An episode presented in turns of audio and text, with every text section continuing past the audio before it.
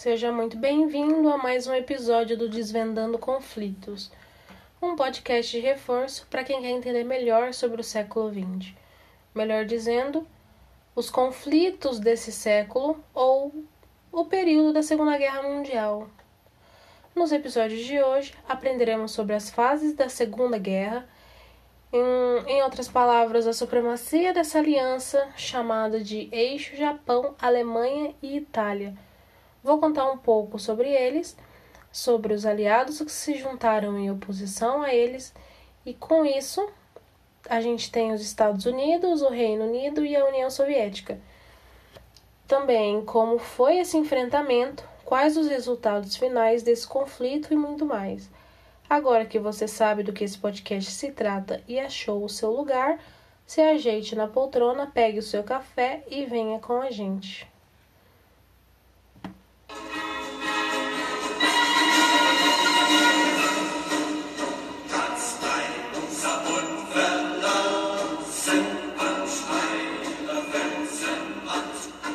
Para começar a falar das fases que se deram durante o conflito, creio que seja importante voltarmos no tempo um pouquinho para explicar novamente umas coisas como o comecinho de todo esse conflito e a Conferência de Munique. Só para recapitular rapidinho.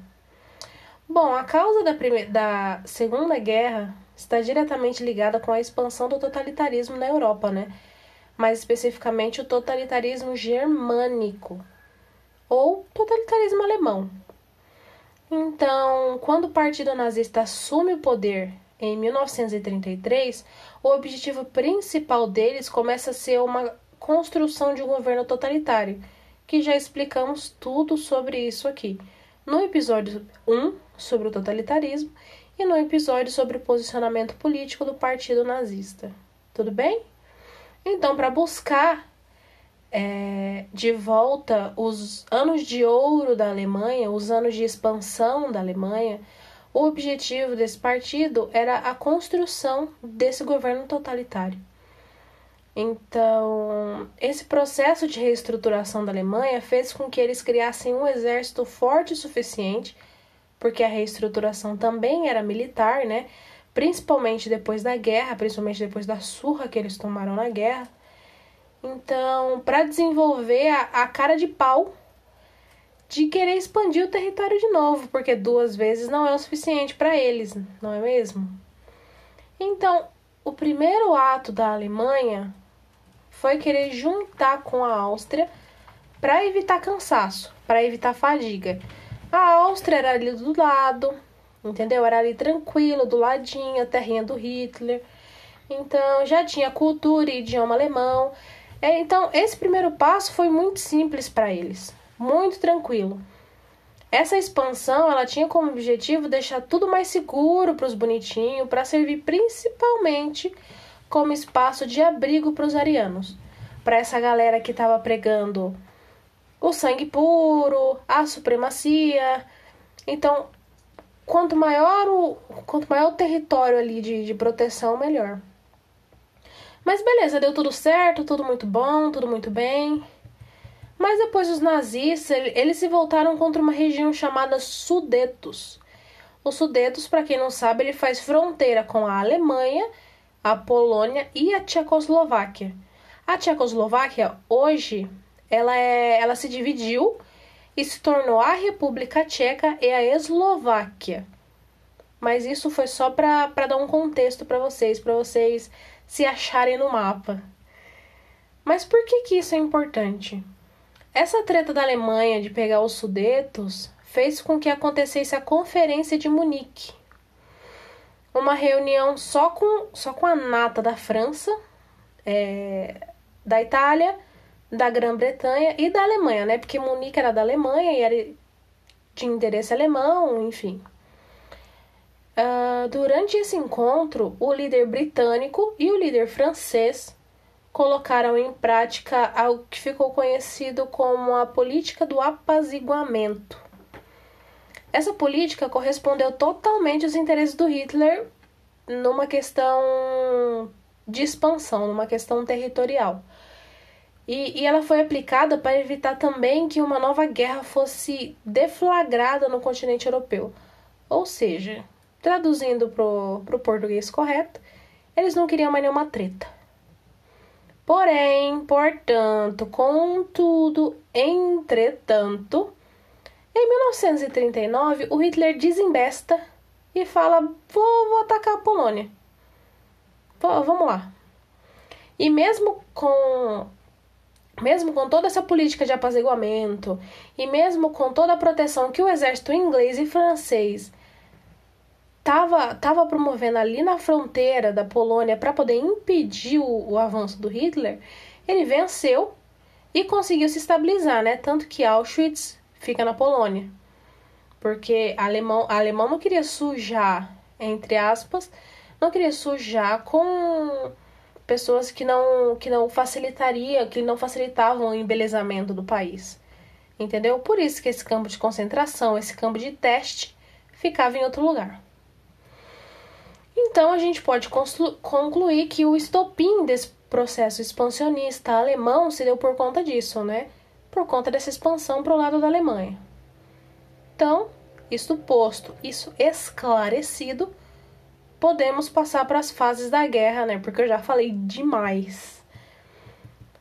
Bom, a Segunda Guerra ela se estendeu por seis anos e alcançou um nível de mobilização conhecido como guerra total. Esses anos eles são divididos em três fases que eu vou explicar para vocês. A primeira fase ela foi marcada pela supremacia alemã e a supremacia do Império Japonês, ou Império Nipo-Japonês. Que Bom, primeiramente eu vou explicar sobre a supremacia alemã. Ela se deu pelo Blitzkrieg, ou Blitzkrieg. O que, que é isso? É um ataque relâmpago.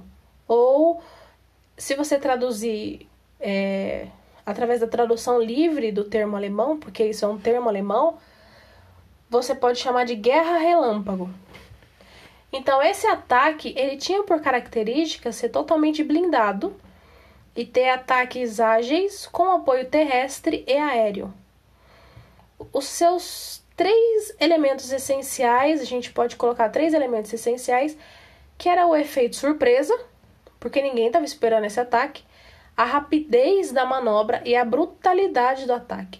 Então isso fazia, esse ataque fazia com que o inimigo fosse desmoralizado e todas as forças que ele tinha para poder enfrentar os alemães se desorganizasse de uma maneira tão grande que seria paralisado todos os seus centros de controle.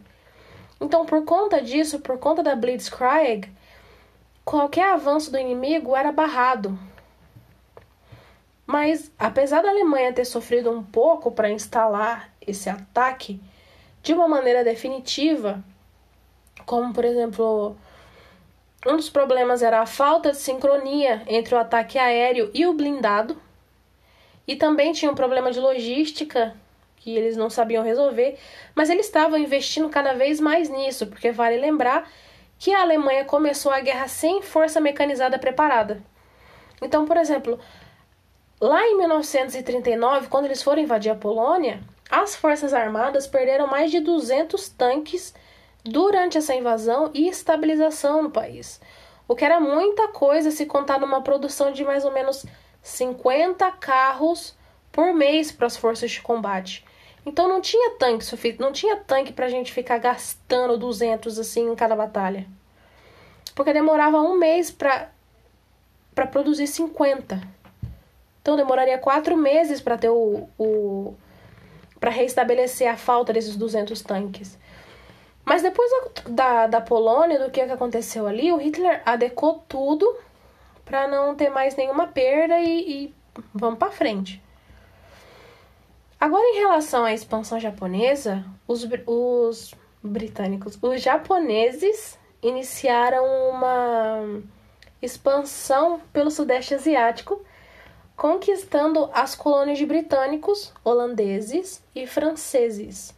Os franceses a gente pode considerar a região da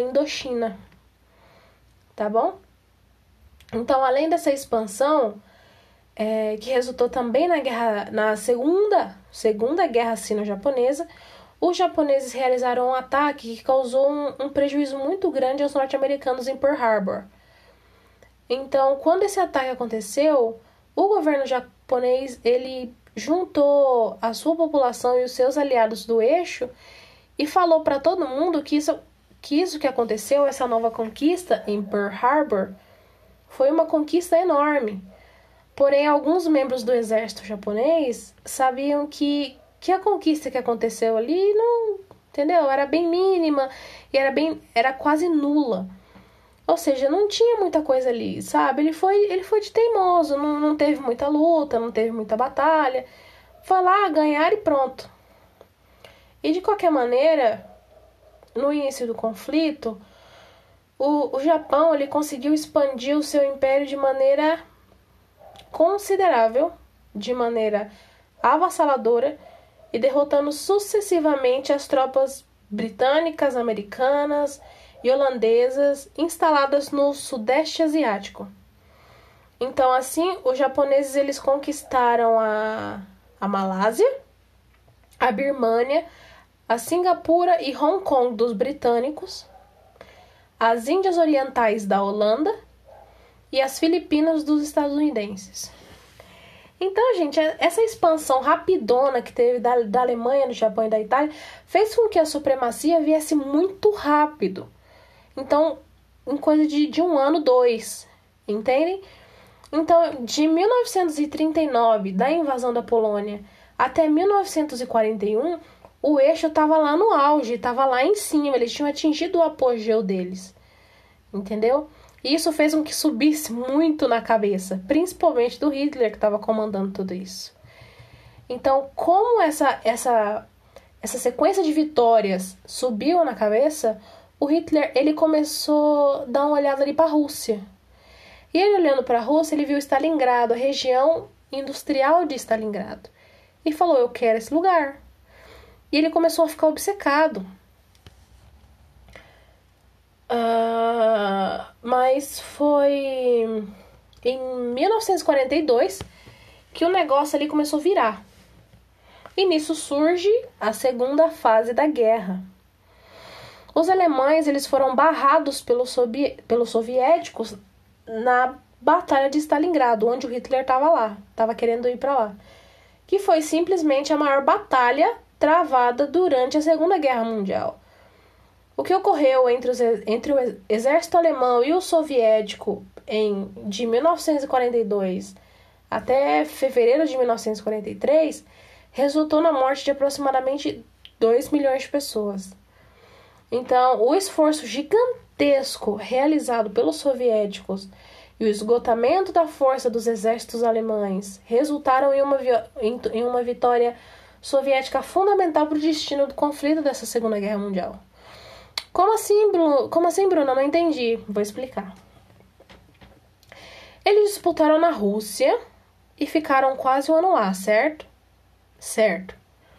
O Hitler ficou obcecado logo por. Ele ficou obcecado por ter o Stalingrado logo e expandiu cada vez mais o exército dele, certo? Certo. O que não foi muito inteligente. Por quê? A cidade estava em ruína. Porque ele tinha bombardeado um pouco antes de chegar lá. Se ele chegasse, ele ia ter que guerrear na rua da cidade. Porque não tinha como entrar os, carro, os carros dele, entendeu? Os, os tanques não tinham acesso ao centro da cidade porque as ruas eram estreitas. Então, os combatentes alemães tinham que ir a pé. Dito isto, ele ia ter que guerrear na rua. Então, isso está claro. Do outro lado, era esse o plano principal dos soviéticos: aproximar os dois e ter uma batalha de distância curta. Então, uh, o Frederick Paulus, ele estava no comando da batalha e pediu para Hitler se ele podia recuar. Mas, gente, quem. Porque assim, quem joga RPG sabe que se você se, se você sabe que se você vai perder, se você sabe que vai perder, se você sabe que você não tem chance de ganhar, se o inimigo é muito forte, a única coisa que você tem que fazer é recuar. Você não, você não, não, não adianta você ficar ali, porque você sabe que você vai perder. Mas o Hitler não quis.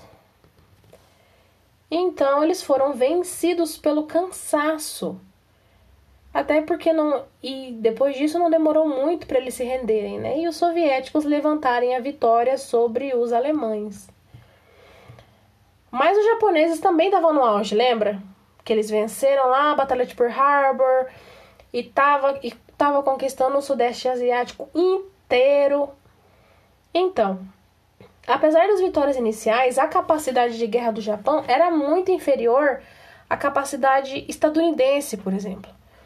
E eu digo isso em medidas proporcionais à, à economia dos dois, porque diferente do Japão, a economia americana era muito maior e assim eles podiam financiar armas de guerra muito por muito mais tempo que o Japão.